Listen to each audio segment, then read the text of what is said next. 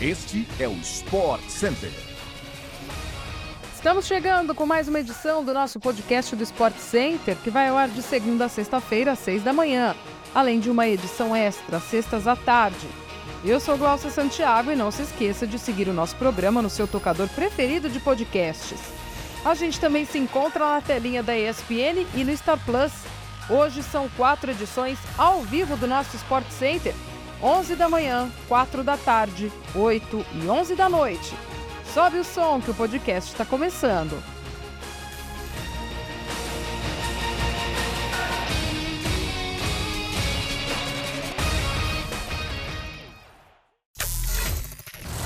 O trabalho já está rolando para a seleção brasileira no Marrocos.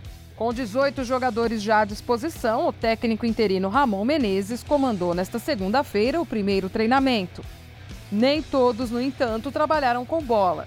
Vini Júnior, Militão, Alex Teles, Robert Renan e Bremer apenas deram voltas em torno do gramado.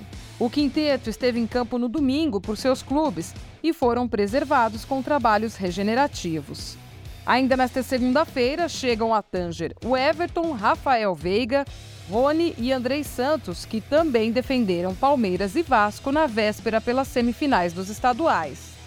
Arthur, do América Mineiro, será o último a se apresentar na terça-feira. Ramon ainda vai comandar mais quatro atividades antes da partida contra o Marrocos no sábado. Todos os treinamentos estão marcados para uma e meia da tarde. O último convocado desta lista foi Yuri Alberto, que substitui Richarlison cortado por uma lesão na panturrilha. Outro chamado no sábado foi Bremer para a vaga de Marquinhos, e incorpora o grupo dos que estiveram na última Copa do Mundo, também com 10 representantes. Fluminense e Atlético Paranaense anunciaram que o atacante William Bigode está a caminho de Curitiba. Em comunicado divulgado pelo Flu, a transferência foi um pedido do atacante, que estava afastado para resolver problemas particulares depois do caso das criptomoedas. O contrato de empréstimo é válido até o fim da temporada. O anúncio do Clube Paranaense nas redes sociais informa que ele chega na terça-feira a Curitiba para passar por exames médicos e assinar o contrato. Pelo Fluminense, Bigode tem seis gols e cinco assistências em 57 jogos desde a temporada passada. Em 2023, jogou cinco vezes, mas não participou de nenhum gol tricolor. A última vez que entrou em campo foi no dia 25 de fevereiro, Vitória por 3 a 0 para cima da Portuguesa Carioca pelo Campeonato Estadual.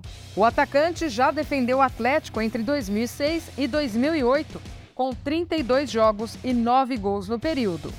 Ele passou em seguida por Corinthians, Metalist da Ucrânia, Cruzeiro, Palmeiras e, por último, Fluminense.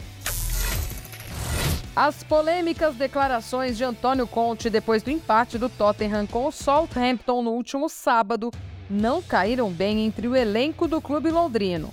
O treinador disse, entre outras coisas, que vê jogadores egoístas em campo e não um time. Segundo o jornal inglês The Sun, jogadores já estariam pressionando o presidente Daniel Levy para que o técnico italiano seja demitido imediatamente durante a parada para a data FIFA. Na Inglaterra, é tida como certa a não continuidade de Conte para a próxima temporada. Outra fala do treinador que teria pegado mal entre o elenco foi a de que os jogadores estavam acostumados com isso e que esse era o motivo pelo qual o clube não ganha um troféu há 15 anos, eximindo o presidente e os recentes treinadores pela culpa. As polêmicas do Tottenham com a imprensa começaram com o brasileiro Richarlison, que reclamou depois da eliminação para o Milan na Champions League. O atacante reclamou da falta de oportunidades e disse que esta é uma temporada de M3 pontinhos. Em resposta ao brasileiro, Antônio Conte foi aos jornalistas para dizer que o brasileiro estava sendo egoísta. O italiano afirmou que costuma pedir para seus jogadores usarem mais a palavra nós e não eu. E chegamos assim ao final de mais uma edição do nosso podcast do Sport Center. Amanhã tem mais a partir das seis da manhã. E a gente se encontra também na telinha da ESPN e no Star Plus. Um beijo para você e até a próxima.